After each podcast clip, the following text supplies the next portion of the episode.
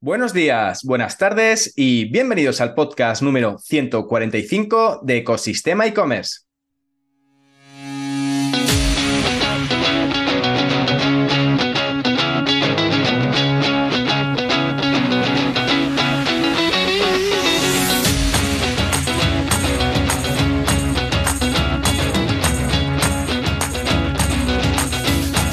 Podcast donde podrás encontrar todo lo relacionado con el mundo e-commerce, herramientas, trucos, noticias, emprendimiento y muchísimo más para crear tu tienda online o hacer crecer la que ya tienes. Hoy además de poder escuchar el podcast por los canales habituales, como siempre los viernes las podrás ver también a través de YouTube, en el canal de Ecosistema e-commerce.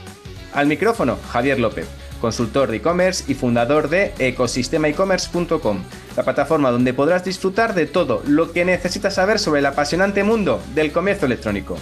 Y en el podcast de hoy, número 145, aprovechamos para incluir y publicar lo más destacado de todas las charlas que hemos tenido durante todo este año en Ecosistema e-commerce. Pero antes de comenzar con este episodio especial, anunciamos la frase del día. Los grandes hombres no nacen grandes, se hacen grandes, dicha por Vito Corleone, el padrino. La verdad que el año ha tenido bastantes invitados, nada menos que más de 25 protagonistas que han pasado por los micrófonos de Ecosistema e-commerce. Y parece que fue ayer cuando comenzábamos esta primera entrevista con Rafa, fundador y CEO de Ruralca, que nos contó cómo comenzó su proyecto sin acabar la universidad. O de cuando charlamos con José Luis Montesino, que estuvo un año compaginando su trabajo en Telefónica con Comefruta. Recordaremos también el caso de Araceli, que nos contó las curiosidades de emprender y montar un e-commerce desde Dubai. Recopilamos también los momentos más impactantes con José Luis Ferrero sobre el lío de los marketplaces y la explosión del retail media. Y acabamos este episodio recordando la entrevista con Antonio Fagundo, que vende zapatos con alzas en países que no sabía ni que existían. Hoy damos comienzo a la primera parte. Sin más tiempo que perder, comenzamos. Buenos días, aquí tenemos a Rafa Usejo, un crack del e-commerce que ha montado su proyecto desde la nada, es eh, CEO, eh, fundador eh, de Ruralca, un crack, un, emprendedor nato. somos Ruralca, somos, para que te hagas una idea, la empresa líder en España en venta de escapadas y experiencias slow travel que tiene que ver todo con la hotelería boutique y los, alojamientos con encanto. Para que te hagas una idea, Javi, nosotros, o sea, yo no terminé la, uni, ¿no? Estábamos en últimos años de carrera y demás. Y, de repente pues surgió la, opción de, montarme la compañía. Yo desde bien jovencito siempre he tenido como, como muchas ganas de, de, emprender. O sea, sabes que o el emprendedor nace o se hace yo creo que en mi caso, yo creo que nací, porque ya desde, desde la adolescencia ya andaba siempre comprando y vendiendo, era un poco fenicio en, mis orígenes, y desde siempre, mientras que estuve estudiando, siempre, ya te digo, tuve la, idea de, trabajar por cuenta propia, porque tuve alguna experiencia laboral eh, mientras que compatibilizaba los estudios para sacarme unas pelas eh, en alguna empresa, estuve trabajando en empresas del IBEX 35, en Repsol y demás, pero yo realmente veía que, que no, que, que, mi destino no, estaba ahí, estaba ahí. Entonces, pues bueno, pues eh, hablando con ellos, identificando una serie de, necesidades y de oportunidades que, se iban surgiendo, pues a la vuelta de, ese viaje, pues la verdad es que empecé a investigar un poco, me quedé con la copla, ¿no? Ya te digo que ese, gen un poco que he tenido siempre de, de, hacer cosas por mi cuenta y decir, oye, pues por fin llego a un sitio que me pone el destino por casualidades de la vida y me dice, oye, Rafa, aquí hay una oportunidad y, por qué no la vas a coger, ¿no? Había una oportunidad, porque además yo era muy joven, em, no tenía... Eh, estaba, ya te, era, era, joven, era un poco insensato, porque si no, yo creo que no te montas una empresa. Empezaba Internet eh, por aquel entonces, ¿no? Empezaba Internet a ser total. un. Empezábamos casi con Google a la vez, ¿no? Pero Internet empezaba a ser ya también un canal alternativo para, y sobre todo inicialmente más económico para, poder emprender. Y, lo que hablábamos de un sector en expansión y en pleno auge que era el, turismo, el turismo rural. Entonces, pues con lo que identifiqué, con lo que vi, con las ganas que tenía y demás, pues fue un poco como se fraguó esta, esta idea, ¿no? Entonces vine a, Madrid y desarrollé un PowerPoint con, con, un poco con servicios y ventajas que podía ofrecer a este tipo de establecimientos, pero no solo en donde había ido ahí en, el Pirineo, sino yo creo que por toda España. Todo uno uno a uno, tú, solo, con el coche, haciendo recorriéndote España para, para incluir tu portfolio de, productos para tu, tu Ruralca. Efectivamente, y nada, con una propuesta de valor eh, pero con una propuesta de valor muy potente, pero sin nada material, sin nada físico, porque yo no tenía entonces ni página web ni nada. ¿no? O sea, yo simplemente creé un PowerPoint, creé la marca y me fui a visitarles a ofrecerles una idea de negocio. Entonces, de, esas, de esos ciento y pico hoteles que visité por toda España, pues al final me traje como 10, una cosa así, 10 o 12, que algunos de ellos todavía están en Rural hoy, ¿no? Y confiaron y fueron un poco como esos primeros inversores en, ayudarme a construir la marca, porque ellos al final me, nos dieron un dinero, me dieron un dinero para que yo eh, les empezase a mover, ¿no? Confiasen en mí y les dije, oye, aquí hay una idea, una oportunidad, confiar en mí, vamos a crear esta marca y vamos a, empezar a, daros servicios de promoción y, de comunicación. Las dudas y los miedos han ido llegando según se han ido desarrollando los acontecimientos en estos 20 años, ¿no? Porque eh, yo me lo tomé sobre todo los cuatro primeros cinco años, desde el 2002 hasta el 2007, una cosa así, pues me los tomé casi un poco como de, formar, de construir, de desarrollar, de aprender, porque cuando tienes esa edad no tienes nada de experiencia. Entonces he ido creciendo, en función he ido desarrollando mi propio negocio. Eh, y justo en el 2007-2008, cuando ya empezábamos a, crecer y a ser un poco más independientes, eh, viene la primera crisis, ¿no? La del 2008. Entonces, esta ya, no, no, ahí empiezan los miedos, ¿no? Decir, ostras, a ver qué es lo que va a pasar y demás, pero salimos sobre todo de esa crisis, salimos fortalecidos, porque al final estas crisis, es que las crisis te debilitan, no sale fortalecido. Nosotros salimos fortalecidos, ¿no? Porque a su vez llegaron muchos players al sector, porque claro, la digitalización ya mm. era, ya era real, ¿no? En esos cuatro o cinco años creció muy rápidamente todo el sector travel tech y, empezaron a aparecer otros players muy potentes dentro del, sector. Entonces, no solo la crisis económica, sino determinados players nos tuvieron, claro, nos, tambaleaban ¿no? el, proyecto. Además, ya cuatro o cinco años y decías, ostras, y es cuando empezaron los primeros miedos. Estuve yo solo, como los dos primeros años, año y medio, dos primeros años, estuve yo eh, principalmente solo y hacía todo, era hombre orquesta. ¿no? Al final, pues visitaba los establecimientos, eh, hacía las reservas, me iba a las ferias, hacía los catálogos, las guías, todo esto, ¿no? Entonces, en, base, claro, porque no, tenía recursos, no tenía, no tenía músculo financiero, no tenía pulmón, ¿no? Tenía muchas ganas. Entonces, claro, eh, buscar a gente que viniese a, trabajar eh, prácticamente por la patilla, ¿no? Pues era muy complicado. Era muy complicado. Entonces, pues bueno, según iba, empecé a tener recursos, y la empresa fue facturando un poco más, que ya no fueron 10 hoteles, sino que los hoteles ya se iban recomendando entre sí y fuimos ganando un poco más de dinero, eh, empecé a, buscar peña. A nosotros nos acompaña mucho también el, sector, que es muy amable, ¿sabes? Para hacer todo este tipo de cosas. O sea, ya no solo hablamos de la experiencia de compra en, la plataforma, en el e-commerce, ¿no? Que, es guay y, lo que te ofrece, pero sí que luego lo que tú eh, eh, experimentas cuando redimes este tipo de, producto, pues es brutal. Entonces eso a nosotros nos ayuda muchísimo. ¿Sabes? Qué bueno, qué bueno. Oye, tienes 20 años de experiencia en el proyecto, lo lanzaste con 24, 25 años. Em, imagino que habrás hecho cosas buenas, cosas malas, habrás cometido errores como todo el mundo, habrás probado, pivotado. Eh, un poco, Cuéntame así dos o tres errores que hayas tenido durante toda tu experiencia eh, con gestionando Ruralca y creando y desarrollando Ruralca, que, mm, que, digas, ostras, yo esto no lo, es uno de los aprendizajes más importantes que he tenido que no volvería a hacer.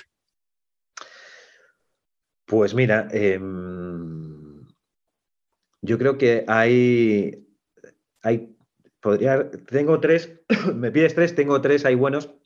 Yo creo que uno es muy importante es partir de que todos somos iguales en una empresa, ¿no? Esto a la hora de, tener o de montar una plataforma o una empresa, una sociedad o, un proyecto, eh, yo creo que los socios tienen que, hacer pues eso, una pequeña reunión y, decidir qué es lo que cada uno aporta y en qué es lo que cada uno es bueno, ¿no? Intentar dejar el, que todos somos iguales en, una empresa, ¿no? Porque hay gente que siempre va a aportar más, hay gente que aporta de otra forma y entonces cuando estás trabajando con todo el tema de socios, de inversores y de todo este tipo de cosas, yo creo que eso, en ese pacto inicial de socios, tiene que quedar todo muy claro, ¿no? Y, eso a veces eh, nos puede, eh, al principio, el entusiasmo, la emoción y demás, y cometemos ese error que luego, a la larga, eh, nos pasa factura ¿no? a, todos los que hemos hecho algún tipo de cosas así y demás. Entonces, eso ese yo creo que es uno muy importante ¿no? Eh, para mí. Luego, eh, otro es hacerte completamente mm, esclavo de, de, la idea, ¿no? de tu idea. ¿No? Decir, me voy a hacer súper esclavo de esta idea y, no me voy a salir de aquí, ¿no? Eso no, suele ir tampoco a ningún lado, porque al final una empresa, a mí lo que me ha demostrado es que tienes que tener muchísima cintura y ser súper flexible, porque es que te viene una crisis económica, es que te viene un COVID, es que te viene un, trabajador con no sé qué, es que te viene la competencia con no sé cuántos, es que te viene tu propio cliente con, con otro problema.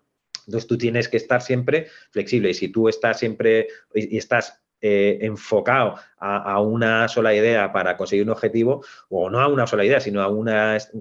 Hay que, hay que intentar no ser esclavo de, una idea, sino saber pivotar en, todo momento. Y, luego una tercera también, que mira, que ahora justo eh, estamos como de revamping de toda la marca y demás, que la acabamos de lanzar hace poco. Eh, es uno de los errores más comunes de, de los emprendedores, es sobre todo los que trabajamos mucho la tecnología y estamos dentro del e-commerce, es prestar más atención a toda esa estructura y tecnología que al cliente realmente, ¿no? Y yo creo que nunca hay que perder el foco en, el cliente, en lo que demanda, lo que pide y lo que exige. Buenos días y tenemos hoy una entrevista súper, súper interesante con José Luis Montesino, fundador y CEO de Comefruta. Y desde ahí es donde ya empecé a pensar hace, bueno, en el año 2011, o sea, ya hace muchos años, empecé a pensar en, en montar mi propio negocio y en emprender y de ahí es donde surge eh, come fruta, ¿no? De, esa, un poco una vocación por, después de haber pasado por distintas cosas, el ver que me veía más trabajando por mi cuenta que, seguir el resto de mi carrera profesional en una multinacional o en un sitio trabajando para otros.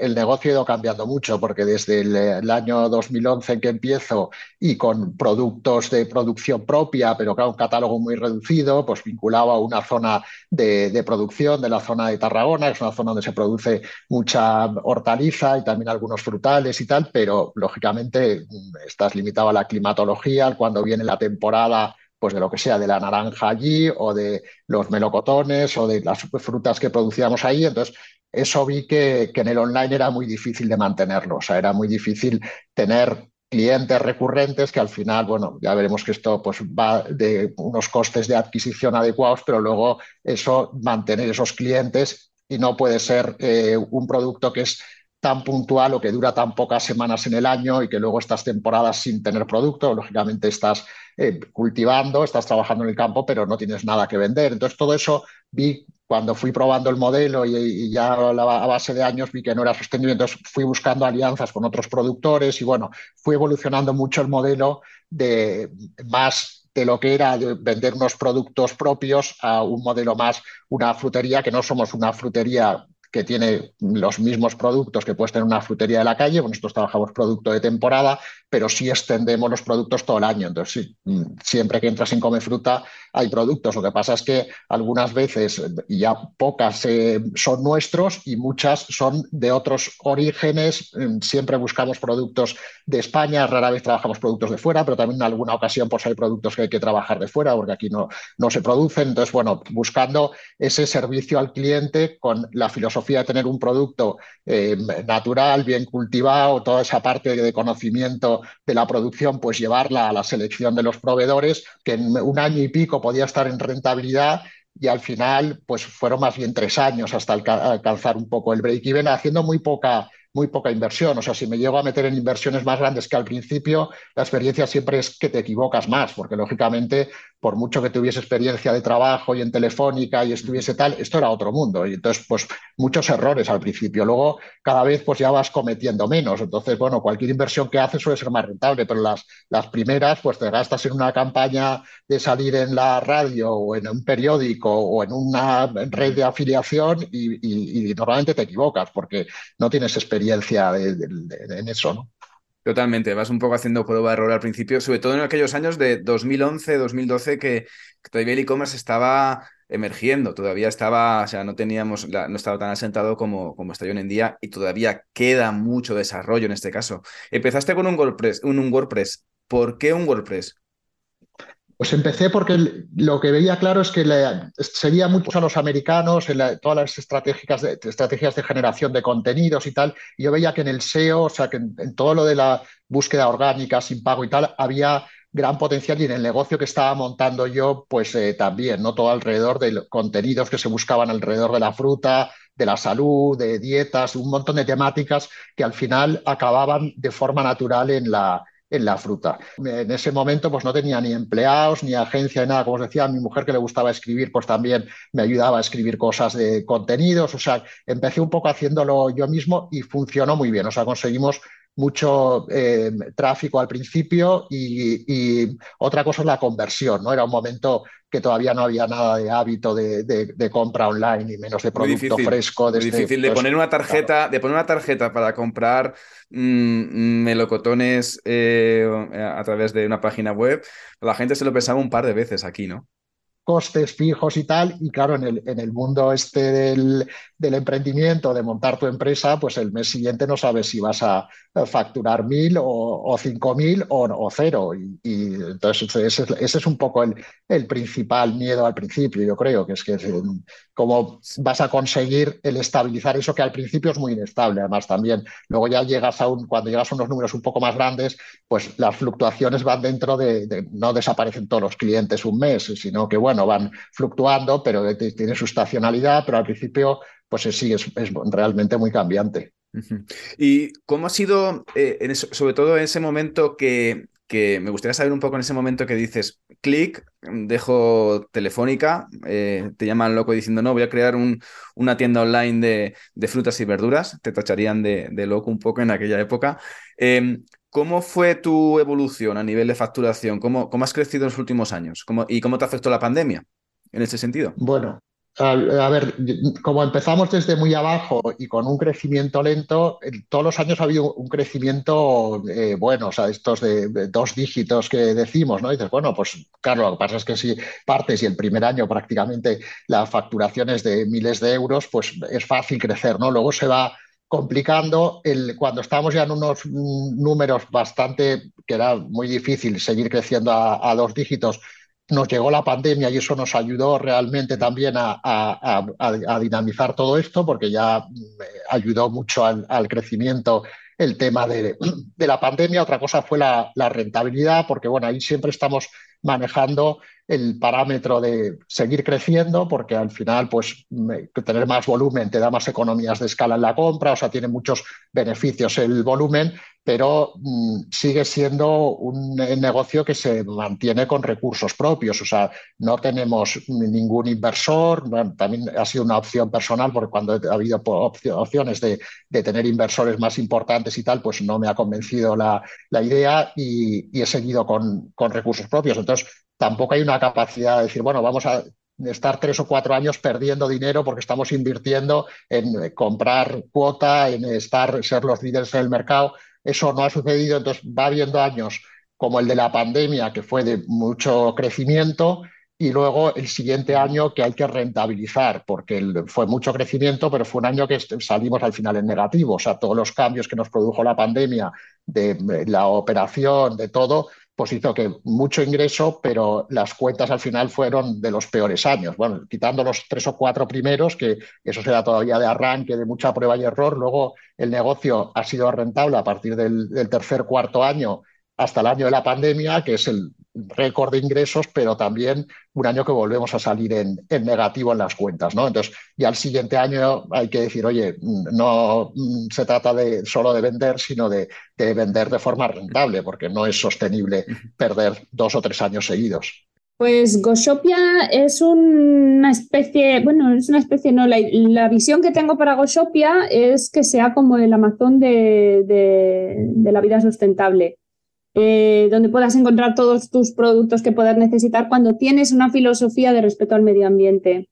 La palabra, el nombre viene de Go Shop y Utopia, y, que sería Goshopia, todo puesto junto así. Y, de ahí viene un poco. Entonces, tenemos, tenemos categorías de moda, de belleza, de decoración de hogar, de accesorios, y vamos cada vez incrementando más, más los productos que, que llevamos. Tienen todos los productos que tener nuestra filosofía, que son nuestras nuestras tres S, que es eh, slow fashion, quiere decir que, que se hace eh, de una manera muy artesanal. A ver, es un poco como la contraposición del, del, fast fashion, pero bueno, eso te puedo contar luego más si quieres saber. Eh, y luego es sustainable, la siguiente S, y la última es socially responsible, que sería que es socialmente responsable, pues cuando hay fair wages y, y todo esto, ay, se me cuesta ya hablar en español, bueno, cuando se paga de manera a hablar todo el día en inglés, imagino que, a veces incluso el acento se te cambia totalmente. Sofía nació en Dubái, Sofía nació en Dubái.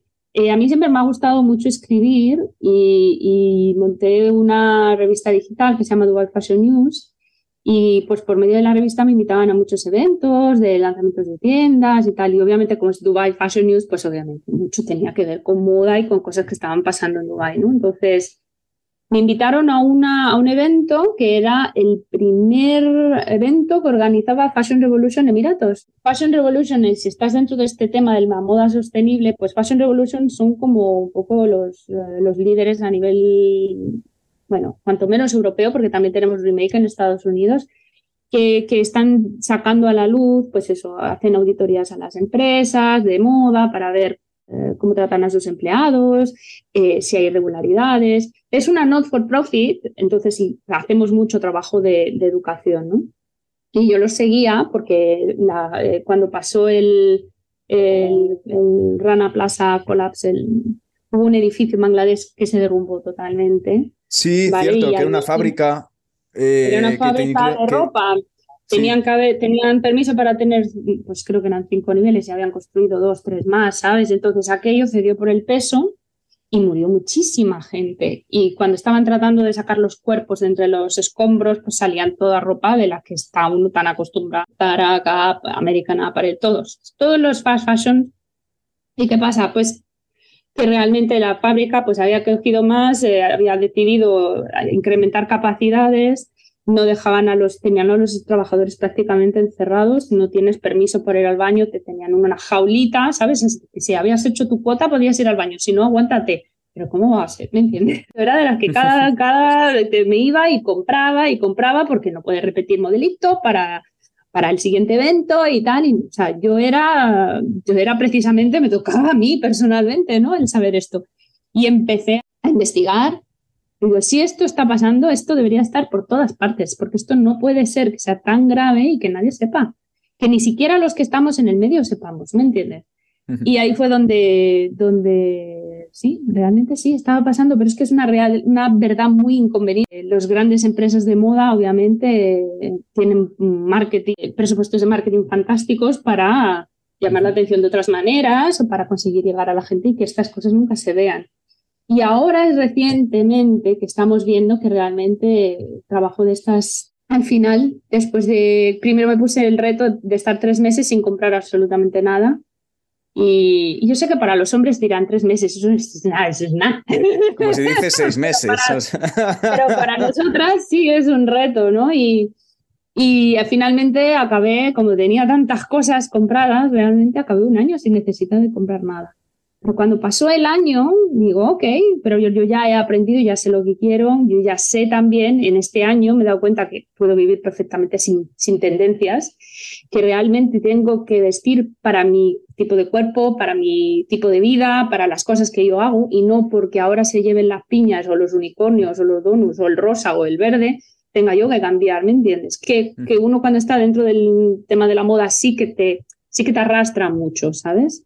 Como ese año me sirvió un poco como de buffer realmente para desintoxicar todo esto y, llegar un poco a, los, a lo que es realmente importante, lo que, era, lo que es mi propio estilo y lo que es mi manera de, ser, de vestir. Y eso me doy cuenta luego, después del año, digo, pues si ahora quiero comprar, no tengo dónde, porque ahora tengo mis valores, ahora sé lo que busco. Y yo iba a las tiendas y preguntaba, oye, ¿y esto? ¿Dónde Exacto, ¿qué materiales y tal? Y aquí nadie sabe nada, ni nadie le importa nada, ni... Entonces, lo bueno también de estar dentro del mundo de la moda con la revista, pues por el camino ya, cuando yo iba transformando ese camino, ese journey que, hice de, de, ser más, más consciente, pues fui conociendo un diseñador por aquí, que tenía un amigo, que no sé qué, qué tal. Y empecé el colectivo de Egoshopia y, eso fue un poquito el germen realmente, el, montar esa, esa, plataforma donde la gente que esté en el mismo proceso que, he estado yo lo tenga más fácil, porque si no es muy fácil coger irte al mall o al centro comercial de turno y volver a, a ramplar con lo mismo, ¿sabes? Porque lo hacen muy conveniente. Pero sí, pero por eso fue que todo como, empezó. Es como crear tu ecosistema ahí, ¿no? Pues, eh, a ver, te cuento. Aquí en Dubái hay dos maneras, por decirlo de alguna manera, legales. Básicamente tienes las, las, las free zones o las zonas francas, que hay muchas en todo Emiratos, hay distintas. Y luego hay otro que es el, mainland, lo que sería, que no, en España tenemos mucho más territorio, esto es un país muy chiquitito, y aquí tenemos muchas zonas francas y tenemos, pues eso, si por ejemplo estás en un centro comercial, pues necesitas tener una del, del Emirato en el que corresponde. Entonces, ahí tú puedes ir, elegir para un negocio online, pues tú vas viendo de que lo que haces es cogerte una licencia, una trading license, que tenga las actividades que tú quieras estar desarrollando. En nuestro caso, por ejemplo, es Marketplace, ¿vale? Entonces, pues ahí vas viendo cuál de las free zones o cuál de las mainlands te dan el mejor. La chorrada más grande en España tardas nada en hacerte una cuenta de banco para tu business, pues aquí tardan una media de cuatro, cinco, seis meses.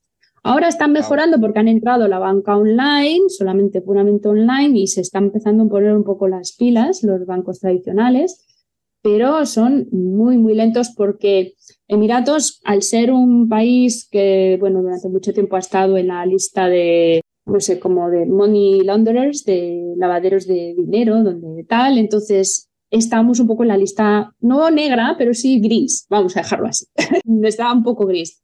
Obviamente el país está tratando de hacerlo mejor, entonces la manera que han hecho ha sido de poner unos modelos de compliance muy estrictos para los bancos y los bancos, entonces, para los chequeos que hacían antes, que a lo mejor podían ser más rápidos, de repente muchísimo más. Tu trading license dura un año desde el momento en que la consigues, no desde el momento en que tienes una cuenta de banco para poder operar. Y cuando estás montando un e-commerce, tú necesitas tener tu pasarela de pago. La pasarela de pago solamente te la van a dejar conectar cuando tú tengas tu business account tu business bank account. O sea que realmente al final todos los, todos los puntos se juntan. Sí, sí, y dependen unos de otros, totalmente. Es complicado, es, muy complicado. ¿Y cuánto cuesta montar, montar la compañía? ¿Pagas ¿Tienes que pagar la licencia? ¿Cuánto cuesta la licencia? Sí, tienes que pagar la licencia. Eh, ha ido mejorando, ¿eh? porque al principio era más caro. Yo tuve una suerte de entrar en una especie como de incubadora o algo así. Y ese primer año, por ejemplo, yo pagué 18.000 dirhams. Déjame que te digo cuánto es eso en, euros. Creo que estamos a unos 4.500 euros pagamos ese primer año.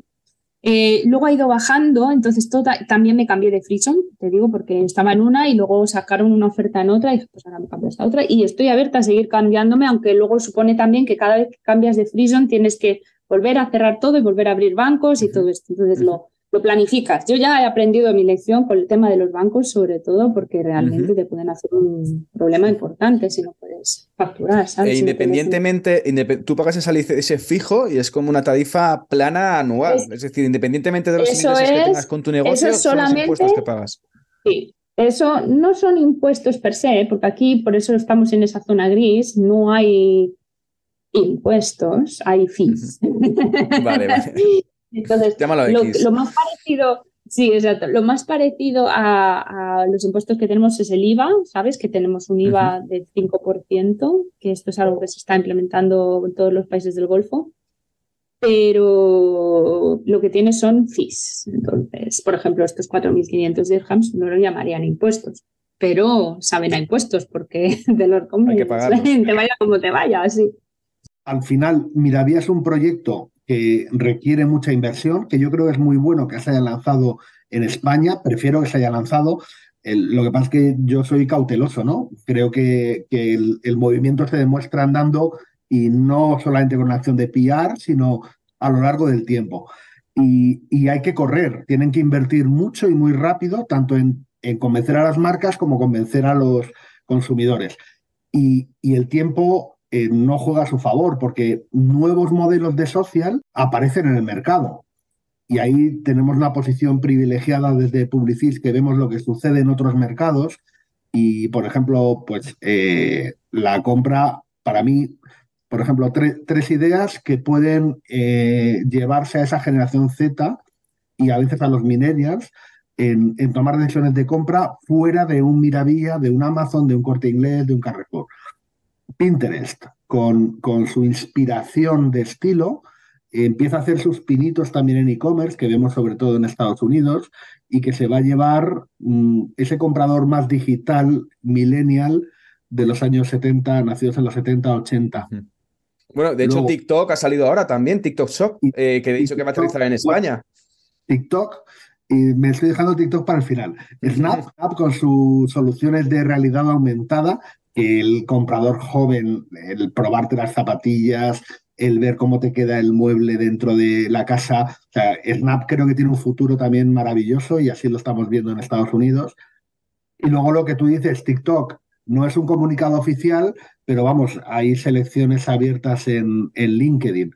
Y nuestra experiencia en Inglaterra y en, y en Estados Unidos con ellos es muy buena. Y es que TikTok, la ventaja que tiene, igual que Snap, igual que Pinterest, es que ya tiene el tráfico en la plataforma. O sea, tienes el retail tradicional que tiene las tiendas y que tiene el escaparate y que tiene las relaciones con las marcas y que tiene la confianza del consumidor, Corte Inglés, Carrefour, Día, al Campo y todos los que metamos ahí. Ahora tienes Amazon, que ya somos Prime y lo compras todo. Entre medias tienes Miravía, que es un nice to have.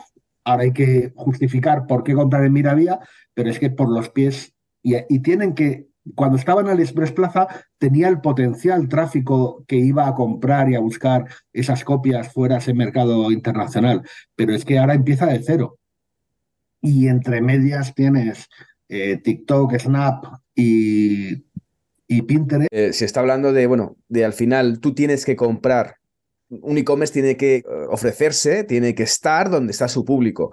Y al final, la gente está en redes sociales em, o está, eh, eh, o está en, los marketplaces como Amazon, como el corte inglés. Al final, tienes que estar ahí para poder un poco eliminar esas fricciones. Mira, cuando tú quieres buscar algo, vas a Google, a Booking, a TripAdvisor. Cuando quieres comprar algo, vas a Amazon. Y cuando estás pasando el rato, pues estás en TikTok y el producto llega a ti. Es el, es el Discovery Commerce. El Discovery Commerce para la generación Z, que quiere entretenerse con, con gente que publica contenido. Si haces un resumen tú, yo tengo también mi cuenta de TikTok y voy probándola y aprendiendo. Y si te apetece, si te gusta el, mundo del coche, pues sigues a Ángel Gaitán en TikTok, que es un crack que tiene 3 millones de seguidores. Si te gusta el mundo del golf, ves contenido. Si te gustan los relojes, ves contenido en cuanto le pongan el botón de compra. La compra impulsiva por antonomasia. Bueno, eh, al final AliExpress ha sido un poco, para mí, el baluarte mundial de todo esto. Ya cuando fue, lo hablábamos hace, hace 7, 8 años, cuando salía el See Now Buy Now de, de AliExpress, que decíamos, ostras, cómo mola que de repente estás haciendo un paso de modelos y puedes comprar directamente, ponerles likes y salir los corazoncitos de AliExpress y todo. Claro, y ahí lo que pasa es que también han surgido nuevos modelos de negocio que, que, han, han, copado nichos como Shein en moda y muchos más en Pinduoduo que no ha llegado todavía para productos de alimentación y venta, venta cooperativa, entre comillas, y, y, agrupada. O sea, el concepto de marketplace generalista hay que darle una vuelta. Totalmente. Salvo que seas Amazon. O sea, porque eh, el pareto que conocemos de toda la vida, el 80-20, en digital no existe. Es 99 a 1. Entonces, el primero gana dinero y los demás sufren. Entonces, el primero gana dinero en, en digital puro, Amazon, en, en físico puro, eh, Carrefour, Corte Inglés, potencialmente pueden, pero Miravía está en medio. Otra cosa es que Miravía, para mí, si yo fuera Miravía, lo que intentaría sería eh, comprar una cadena de tiendas. O sea, Miravía con puntos de venta físicos sería otra cosa. Mm, ahí ya sí sería una alternativa. Hacer una cadena de tiendas donde estén las... Y ahí sí que aportas un... Ahí ya tu propuesta de valor es diferente. tanto para las marcas, que no solamente venden el producto para que lo venda más barato que el corte inglés y competir, eso no le aporta ningún valor añadido a la marca. No, le, no le, va a apoyar, porque eh, me, estás, me estás destrozando la cuenta de resultados, no me creas mercado, me lo estás reduciendo. Pero al consumidor pues sí, y a lo mejor hay determinado consumidor que no va, no le gusta el corte inglés, por lo que sea, y a lo mejor pues un, concepto diferente de tienda física de Miravía puede, puede tener sentido. Creo que con el tema del, live shopping, creo que has abierto un melón muy interesante, porque las redes sociales están ahora intentando eh, coquetear, están coqueteando con el e-commerce, ¿vale? En ese sentido, creando sus propias plataformas para que su público, que cada día eh, buscan nuevos modelos para que el público se quede dentro de su plataforma. Eh, están creando esos nuevos eh, conceptos para que puedas vender productos dentro de las redes sociales directamente, sin pasar por la tienda. Otro punto también importante es que incluso Amazon está haciendo la contrapartida, diciendo, vale, pues si tú me compites por ese lado, yo voy a competir contigo. Entonces voy a crear mi propia red social también para hacerte un poco la, puñeta en este caso. Pero al final eh, es un poco de, vale, Amazon hace muchas cosas, pero zapatero tus zapatos. Es decir, ya vimos el ejemplo que pasó con, con la red social de Google, que se ha quedado en un intento, desgraciadamente. Vamos, para mí el live shopping fuera de una red social no tiene sentido. Mm, totalmente. El, el, live shopping en on Open Internet de tal como los que hemos visto últimamente en España, pues son test. Yo hace tres años hice un live shopping en la plataforma de AliExpress como test y te vienen pues 3.000, 4.000 personas, pero eso no va a ninguna parte. El live shopping, como lo está haciendo Amazon o como lo está haciendo en Inglaterra TikTok, tiene todo el sentido. Eh, ¿Cómo lo hace Amazon? En Inglaterra, pues tienes el product feed, las fichas de producto, tienes vídeos cortos y tienes live shopping. Los tres, son, los tres tienen sentido por, el, por los millones de seguidores. Ángel Gaitán, que decíamos antes, tres millones de seguidores. En la comisión de, Retail Media de la IAB, donde estoy con, con Marc Feu de Criteo, con Salvatore de Programati, con, con el propio equipo de IAB, que son unos cracks, pues ahí estamos haciendo un primer, un primer estudio de, de inversión que, que ya veremos si se puede, si al final vemos que tiene suficiente cobertura como para ser, como para ser público, pero claramente es la dirección, eh, el subir. Y perdona, me, decías. No, no, gracias por la primicia. Yo te agradezco la primicia que lo sueltes aquí en, en el podcast de Ecosistema e-commerce. Que te comentaba que, que, hemos hablado de retail media, hemos hablado del iShopping, del iShopping como esos modelos que van a seguir madurando y, y, ganando un poco eh, cuota de mercado los próximos meses barra años. Dentro de tres años, el mundo del e-commerce, ¿cómo lo ves? ¿Tú crees que terminaremos comprando finalmente en el metaverso? Todavía no. En tres años yo creo que no. Lo que sí que yo creo que la siguiente revolución va a ser la de la realidad aumentada y realidad virtual. Es que no, puedes pasar directamente al, metaverso. Tiene que haber una realidad híbrida entre medias. y además que, que, eso, sobre todo cuando puedes, yo he visto ejemplos en Nike de que de repente puedes probarte las zapatillas puestas, puedes verte a través de la cámara y directamente ya es que eh, la realidad, o sea, las, las fricciones del mundo online con el mundo físico empiezan a romperse en ese punto totalmente, con lo cual eh, totalmente la tecnología va a ayudar mucho en ese punto y a, y hacer ese, ese camino, ese, ese journey dentro de, dentro de eliminar fricciones y comprar cuando nos apetezca, donde nos apetezca y de la forma que nos apetezca. Cuando menos fricciones, mejor. Amazon se convierte en un retailer tradicional y social commerce es, es el nuevo hype. Social commerce, realidad aumentada con el link que tiene con el mundo híbrido, físico y digital. Súper interesante. Bueno, José, pues mm, con esto llegamos al final. No te quiero quitar más tiempo. Muchísimas gracias. Buenos días y hoy tenemos una entrevista fantástica, espectacular y una entrevista con un protagonista de altura. Nada más que Antonio Fagundo, presidente de Masa. Yo tuve la, la suerte o tenía claro que quería estudiar Derecho Así que hice derecho y me convertí en abogado. Sí es verdad que nunca me gustó ser abogado hecho de matrimonio, de despido, de mm, ese tipo de cosas, sino que no sé, me, gustaba mucho más el tema del derecho de las marcas, la propiedad intelectual, todos los temas relacionados con Internet. Y era, era raro porque en aquel momento te miraban con mala cara. O sea, cuando tú decías que te gustaba la protección de datos, te Eres un bicho. Con cara rara, ¿sabes?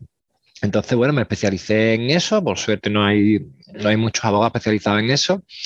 Y ya llevaba yo como 10 años de abogado en ejercicio o algo así mis padres, que tengo la suerte de que crearon una, empresa maravillosa, más alto, me plantean que, bueno, se quieren jubilar y que esto es tuyo, ¿no? Como dicen ellos, ¿no? Así que más vale que lo, que lo cojas. Al principio me quedé un poco fuera de juego porque para mí los ordenadores eran para hacer contratos y demandas. No había hecho absolutamente nada, pero bueno, me puse las pilas, me ayudaron muchísimo. Masaltos.com es el, yo creo que es el sueño de, mi, de mis padres hecho realidad. O sea, es coger un, un factor social como es la, la, altura de las personas, en este caso de los hombres, y ver un negocio ahí y hacerlo. O sea, estamos hablando de, de, un zapato que es normal y corriente a, a, la vista y que cuando te lo pones tiene una particularidad muy buena y es que gracias a un sistema que tiene de cuñas ergonómicas te hace crecer 7 centímetros con lo cual te plantas de 1,73 a 1,80 en, en, dos segundos y sin necesidad de, de operarte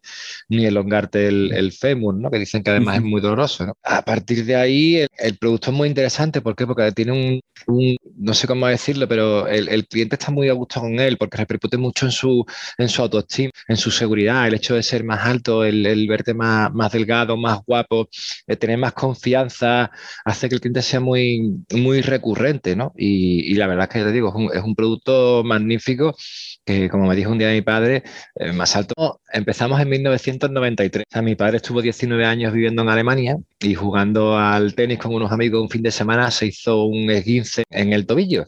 Entonces, eh, el médico le mandó que tenía que llevar zapatos ortopédicos y no le hacían mucha gracia, pues además eran, eran feos y caros y se mm. notaba que era un zapato médico, ¿no? Y estando en Alemania conoció el zapato este. Y además, casualmente, por el tema de la cuña, de la elevación, le venía bien para, para la lesión. Y él decía, leche, me viene bien y además son más bonitos, ¿no? Son más estilosos, tienen más diseño, no es un zapato médico. Y se volvió a España y ya empezó a preguntar a, a mi madre qué, qué, plan tenía, que se ponían un negocio juntos y tal, y empezaron a hablarlo y a comentarlo y era un poco de locos, ¿no? Pero en 1993 decidieron dar el, el salto vendiendo a distancia, teníamos una tienda física en, en, Sevilla que la seguimos teniendo y en 1994, esto ya es de Majara de loco perdido, decidieron montar una, una, página web cuando Internet todavía estaba en, bueno, en pañales. En ¿no? El zapato, a la hora de poder comprarlo por Internet, sí le da al, al hombre esa privacidad que a veces le hace falta a la hora de entrar en un sitio y, que le dé cierta vergüenza eh, entrar a comprar un, un, un zapato con alzas o, o, cuando una mujer compra un sujetador con relleno o, o, ese tipo de productos que, hombre, pues cuando tú llevas, te lo guardas para ti y no lo vas contando, ¿no? Entonces Internet mm. sí da esa privacidad de que alguien puede comprarlo, no lo compra o, lo compra en su casa, lo recibe. Esa lo intimidad que... y sobre todo rompe barreras de que no me miren por la calle porque estoy entrando a una tienda que tiene zapatos con alzas. Van a decir, mira este dónde, dónde va, ¿no? Tiene esa facilidad, sobre todo Internet, pero bueno, tiene, tiene mucho mérito. Mira, nosotros tuvimos que ponerle vinilos opacos a, a, la tienda, a los cristales, al escaparate, porque cada vez que entraba alguien, mucha gente se ponía a ver quién era. Y claro, en, en alguna ocasión ha entrado algún famoso conocido, ¿no? Y claro, cuando entra y empieza a venir la gente y se agolpa en la, en la puerta de la tienda, en los cristales y demás, claro, el famoso pues se pone colorado y, y se va. Entonces entró uno, además hace una serie de televisión que era muy famosa en ese momento y ah, pusimos lo, los vinilos opacos porque de verdad que a la gente le, le daba un poco de corte. ¿no? Y la verdad verdad que, que, es curioso sobre todo cómo ha cambiado un poco la mentalidad, que ahora quizás la gente ya no está tan coaccionada un poco a, comprar este tipo de, productos, pero sí es cierto que hace 25 años era a lo mejor un poco como un tema tabú en este caso, como tú has dicho, la gente no los enseña, no lo comenta, lo guarda para sí como un pequeño secreto. E Internet la verdad que era un poco la ventana al mundo para poder entregar un producto de un modo confidencial, de un modo, no sé si incluso mmm, tapabais la marca cuando mandabais el producto por internet o no sé qué hacíais. Por suerte enviamos a, a, todo el mundo los envíos por internet, lo que es la caja que envuelve el envío, no lleva ningún tipo de distintivo fuera para que no tenga ningún, nada, que alguien que lo vea no, no lo reconozca. Y también es verdad que en torno a yo creo que sería 2012, 2013, decidimos cambiar porque, o sea, los zapatos venían con la marca de más altos. Algunos no veíamos bien ese nombre para, para los zapatos y, y hubo un cliente, un cliente, cliente que se quejó, pero además se quejó bastante, además con el tema de las redes sociales en ebullición y demás, el hombre empezó a echar todo lo que podía por, por internet y se quedó a gusto. O sea, él decía que cuando él se casó con el, con el zapato, como el zapato en la, en la suela abajo lleva marcado el, bueno, el sello del logotipo ¿no? de basaltas.com, Sí. él decía que cuando estaba en la boda y, y el cura en un momento determinado pues pone a los novios de rodillas, una costumbre que no entenderé, pero los pone de rodillas, él decía que la gente que estaba detrás veía el logotipo del zapato y se enfadó muchísimo. Pero bueno, gracias a esa opinión, la verdad que decidimos eh, dejar más altos. Dime. ¿Cuándo empezaste a vender internacional? Pues mira, el primer pedido que, que nos llegó de fuera de España fue en 1996 y fue a Dinamarca. Dinamarca es el país con la media de estatura más elevada o más alta del mundo. O sea, las personas más altas del mundo viven en Dinamarca. Es que claro, el, el- el tema de que el zapato eleve la altura no es solamente para personas que tengan estatura más baja. Es un poco el yo en mis circunstancias. Quiero decir, yo puedo medir un 80, pero si mis amigos, mi pareja son más altos que yo, o simplemente se pone mm, un tacón los fines de semana y yo quiero parecer más alto, o como me dijo a mí mi mujer cuando me casé, tú llevarás los zapatos en la boda, ¿verdad? Y le digo, "Mm, nena, ¿por qué? Y me dice, porque yo me voy a, me voy a por un tacón y yo no quiero que salga más bajito que yo en la foto para el resto de mi vida, ¿no?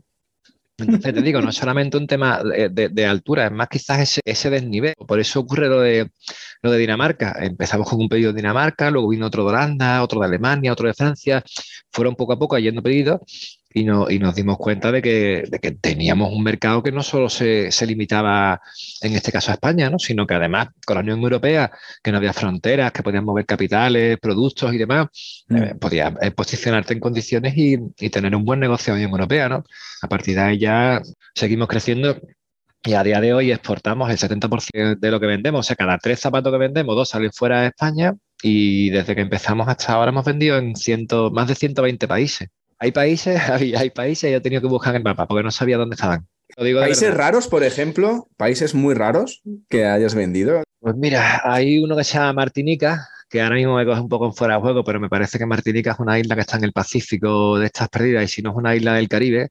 Y luego sí que hay uno que hay, además incluso yo, yo ahora ya doy, vamos, tengo la suerte de, de dar clases en diferentes escuelas de negocio y universidades sobre eh, marketing online o marketing legal. Y hubo uno que este, este es verdad, o sea, que me metí en Google Maps a ver dónde estaba. Era Surinam. O sea, cada vez que le pregunto a mis alumnos, ¿alguien sabe dónde está Surinam? Me basta con que me digáis el continente. Y todo el mundo dice, yo, mm, Asia, África, siempre están ahí. Bueno, Surinam es una pequeña colonia que está encima de Brasil en Latinoamérica, ¿vale? En Sudamérica. Están Guyana, Surinam y Guyana francesa. Tres colonias, inglesa, holandesa y francesa.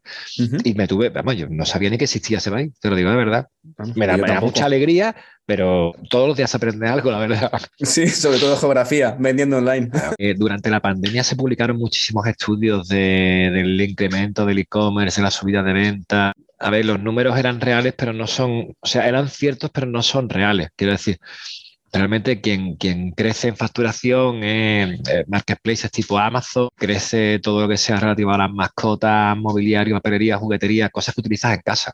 La verdad, nuestros zapatos que, que son para ser más altos, por mucho diseño, por mucho hecho a mano, por mucho carácter artesanal que tengan, si tú no sales a la calle, pues realmente no, no lo necesitas, ¿no? Porque para estar en casa, además un tiempo en el que estuvimos con el chándal puesto o en calzonas todo el día, Mm.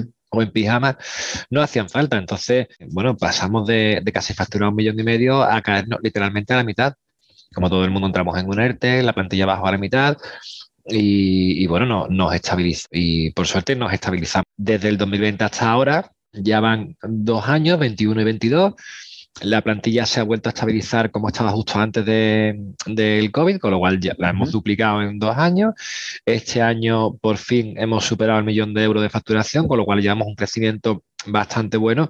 Además, teniendo en cuenta que todos los formatos de publicidad que había antes de la pandemia, muchos de ellos han desaparecido, especialmente la publicidad física. Y la publicidad online, tú estás en este mundo igual que yo. O sea, eh, Google Ads cada vez la gente le echa menos cuenta, Shopping va funcionando. O sea, es verdad que cada vez funciona más porque es un comparador y es muy visual. Toda la publicidad en redes sociales estamos empezando a no echarle cuenta porque es- está tan metida dentro de- del, del muro que estamos viendo de, de publicaciones que ya casi no nos echamos cuenta. Ya. Y ya no hablo ya de, los de los banners, los robapáginas y todo este tipo de formatos. Estoy hay que echarle. hay que totalmente de acuerdo contigo, pero hay que echarle tiempo y hay que echarle horas. Hay que echarle horas. Hay que pelear y, y trabajar y volver a trabajar y resbalar y volver a trabajar y levantarte 50 veces. y preguntarle siempre a la gente que sepa eh, y, y rodearte siempre de gente que sepa, no ofuscarte en tener todo el conocimiento, en investigarlo por tu cuenta, en todo. Lo que tú quieras hacer, todo ya está inventado, ya lo ha hecho otro antes. Pregunta y aprende. Y de verdad, eh, eh, yo creo que es la única forma.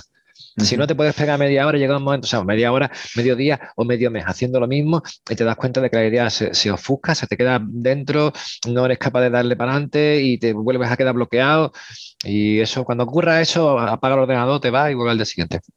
Totalmente, totalmente de acuerdo. Oye, hablabas de gente que, eh, digamos, que tenéis nueve idiomas diferentes. ¿Qué estrategias de marketing te funcionan? Es que, es que Google Ads, como tú decías antes, y, todas las herramientas de, de publicidad de redes sociales son unas máquinas profesionales de gastar dinero, pero tú le dices un millón de euros y de verdad que se lo gastan, ¿eh? son de verdaderos especialistas. Mm. Luego los resultados no son tan buenos, es decir, pueden generar mucho tráfico, pero no.